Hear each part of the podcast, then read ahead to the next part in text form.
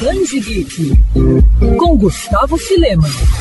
Misturando fantasia, mistério, viagens e mitologia, Deuses Americanos é apontado por muitos fãs como uma das principais obras de Neil Gaiman. E olha que a concorrência é grande, já que o britânico é responsável por livros como Coraline e por uma elogiada fase de Sandman nos quadrinhos da DC. E por falar em quadrinhos, é justamente na nona arte que a saga Deuses Americanos dá novamente as caras por aqui no Brasil. Após a adaptação para seriado na Amazon Prime Video, a trama que mostra o mundo em que deuses novos e antigos vivem entre os humanos, buscando adoração nos tempos modernos, passou a ser publicada aqui no Brasil pela editora Intrínseca em HQ. Ao todo, dois volumes já foram lançados com artes de Craig Russell e Scott Hampton. No primeiro, intitulado de Sombras, acompanhamos Shadow Moon, um ex-presidiário que acaba de ser libertado. Sem lar, sem emprego e sem rumo, ele acaba aceitando trabalhar para o enigmático Wednesday e embarca em uma viagem por cidades inusitadas nos Estados Unidos em busca de aliados para essa guerra invisível entre os deuses. Já na sequência, reencontramos Shadow, que dessa vez usa a identidade de Michael Ansel, para se ver longe dos deuses e da disputa cada vez mais fatal travada por eles.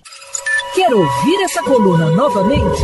É só procurar nas plataformas de streaming de áudio. Conheça mais dos podcasts da Mandirinhos FM Rio.